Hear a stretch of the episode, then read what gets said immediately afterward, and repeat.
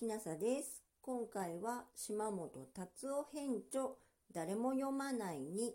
本庁古典文学別件より源氏物語紫式部長よもぎふです。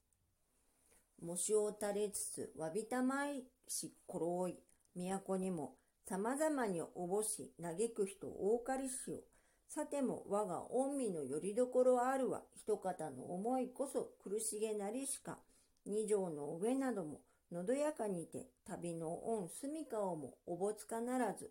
聞こえ通いたまいつつ位を去りたまえる仮の御装いをも竹のこの世の浮き節をも時々につけて厚かまえ聞こえたもうに慰めたまうこともありけむ。私が敬遠したわけがお分かりと思います。とにかく文章の息が長すぎて窒息しそうになるのです。源氏の君が和倉場に頭皮とあらば襖の裏に模試を垂れつつわぶと答えよと読んだ雪平のように襖で模試を垂れつつわび住まいをしていらっしゃった頃都にも様々に思い嘆く女性が大勢おりましたがそれでも身寄りがしっかりしている方は源氏を恋したう苦しみはあっても他の苦労はありませんでした。紫の上なども裕福ですから源氏の君の旅のお住まいにも心もとないご無沙汰はなさらず恩心を欠かさず源氏の君は官位を除かれましたので仮に無冠の方が着る無門の仮着のお付けになるのですがそのお衣装や他の様々な面倒なこともその時その時お世話申し上げて心を慰めておいででしたでしょう。源氏の君の愛人と世に知られた存在でなく中途半端な立場にあった女性たちには源氏の君が都をお立ちになる際もお目にかかれず関係のない人のように思われて気をもんでいた方が大勢いらっしゃいました。常陸宮の姫君末妻花は父宮様がお亡くなりになった後保護に当たられる方のないまま大層心細い生活をしておいででしたが思いかけず源氏の君がお通いなさるようになって源氏の君のご見性から見ればことにもあらず儚きほどのお情けばかり。絶えず私の生活の心配をしてくださるのは源氏の君にとっては大したことではないのだ。ほんのちょっとしたご好意でしかないのだとかつてはお考えになっておられましたが源氏の君のご援助をお待ちする貧しい身にとって大空の星の光をたらいの水に映したような心地がして打足ながら光は源氏の工場たらいは貧しい末妻花の例え。安心してお暮らしになっていたのですがこのような騒ぎ源氏の都落ちになって源氏の君は世の中のことが全て嫌になってしまわれ憂鬱な気持ちに紛れて情愛のさほど深くない女性方については関心を失ってしまわれたので恩心もなさいませんでした。途中で主語が入れ替わってしまいました。何度読んでもこうなるのです。どなたか助けてください。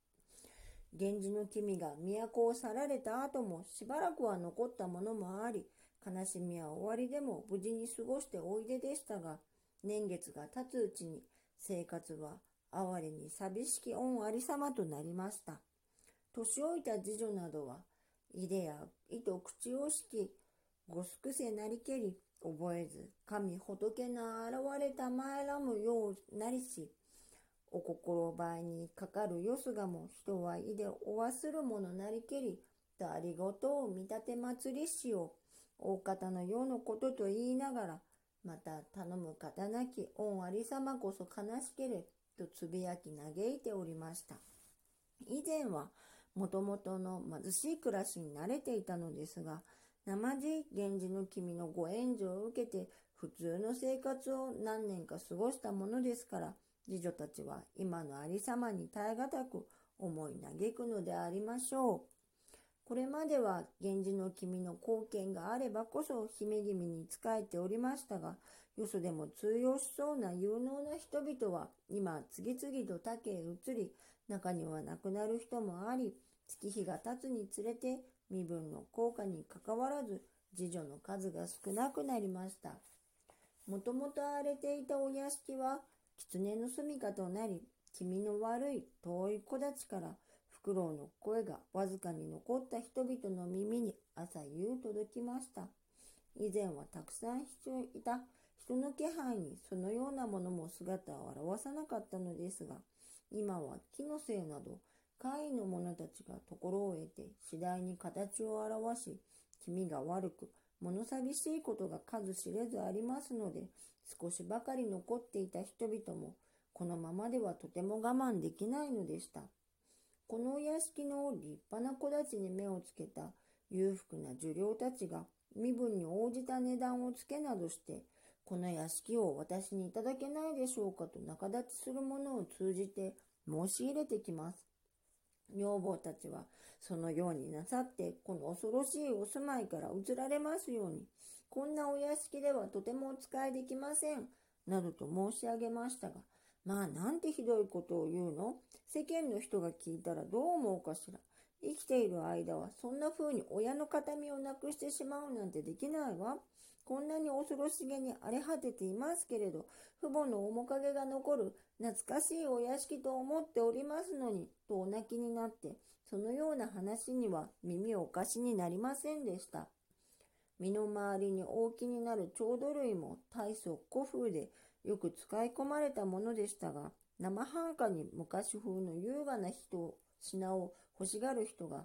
亡くなった宮様がわざわざ名のある職人に疲れらせたもうたものだそうだ、などと伝え聞いて買いたいと言ってよこすのですが、それも貧しく暮らしているのだからと侮ってのことですの。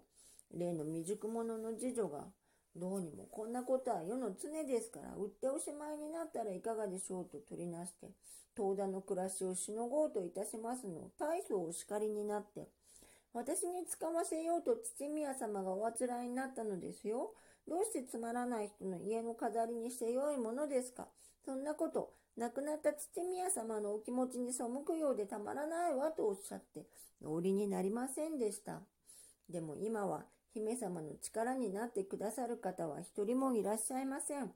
ただ出家された兄上が稀に都に登られた時においでになりますが、この方もめったにない古風な人で、お坊様は皆貧しくていらっしゃいますが、講演される方もない浮世離れした清掃でございましたので、庭に茂る草、よもぎだけでも刈り取らせようとなさるご様子もありませんでした。